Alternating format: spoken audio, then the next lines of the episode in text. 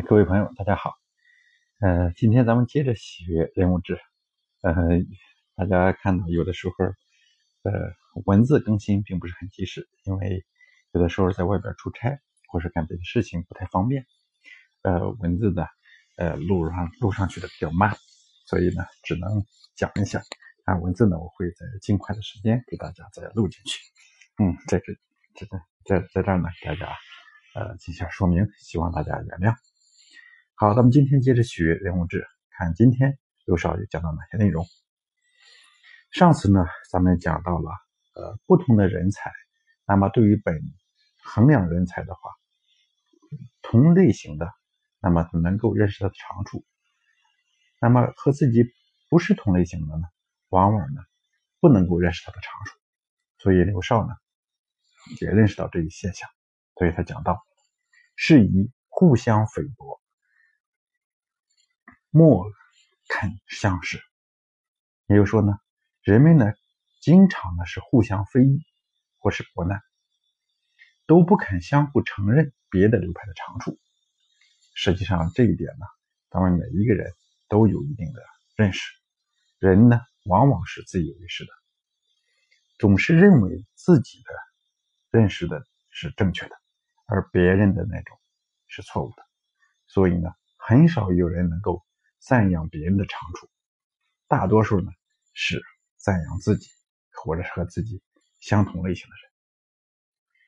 有一项科学认识也也提到过这样一个数据，也说人对自我的评价往往会高于百分之六十，也就是说，你对自己的能力或者是观点的认知往往是比较高的，和事实呢是不相符的，所以说。在这种情况下呢，认识别人的长处呢，显得就更加困难。所以刘少讲到呢，说是以相互非薄，莫肯相识，所以说很少能够互相认同。取同体也，则结论而相得。如果遇到和自己的属于同一类型的人才，那么一接触或者一交谈呢，往往就会成为知己，性情和才能相同。啊，虽然呢。如同就是以前接触的少，那么南北不一样，关系很疏远。但是，一旦接触呢，就他情投意合，成为知己。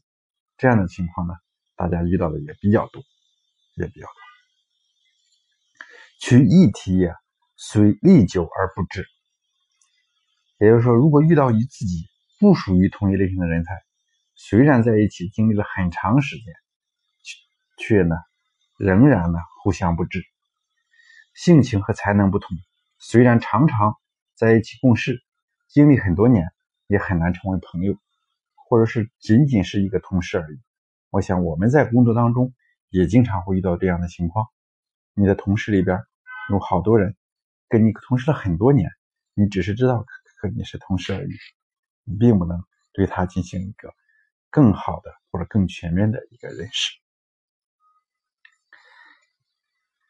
凡此之类，皆为一流之才也。也就说，上面这种说法呢，同类所说的同类人才呢，都是所谓的只懂得一个流派人才的这种优势和特征。所以呢，同一类型的人相互接近，那么不同一类型的人呢，则相互疏远，相互疏远。好，这是讲到不同人才在这个认识当中所犯的一些错误。好，今天咱们就讲到这儿，谢谢大家。